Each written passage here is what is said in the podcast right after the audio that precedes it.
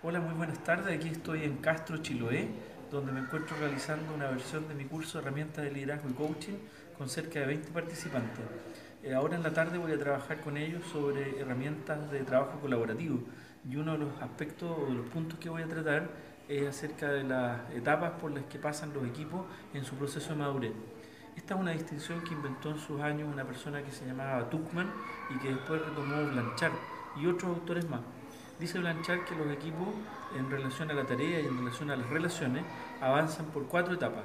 La primera etapa por la que pasa cualquier equipo es la etapa de formación, que es cuando un equipo se conforma. En esta etapa generalmente la tarea se realiza eh, de una manera bastante simple y además las relaciones tienden a la superficialidad y a la poca profundidad.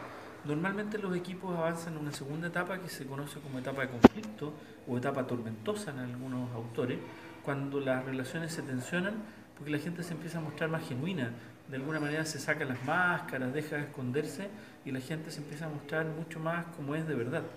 En esta etapa la tarea se realiza mucho mejor, pero las relaciones se tensionan, sube la temperatura.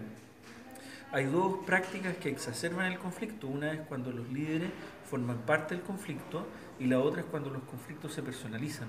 Por eso que cuando los líderes desarrollan perspectiva y cuando por otro lado enfatizan la importancia de los roles, los conflictos tienden a desactivarse y los equipos avanzan en su madurez. La tercera etapa por la que atraviesa cualquier equipo se llama etapa de organización y en esta los equipos se relacionan de una manera mucho más formal y la tarea se realiza con mucha mejor calidad.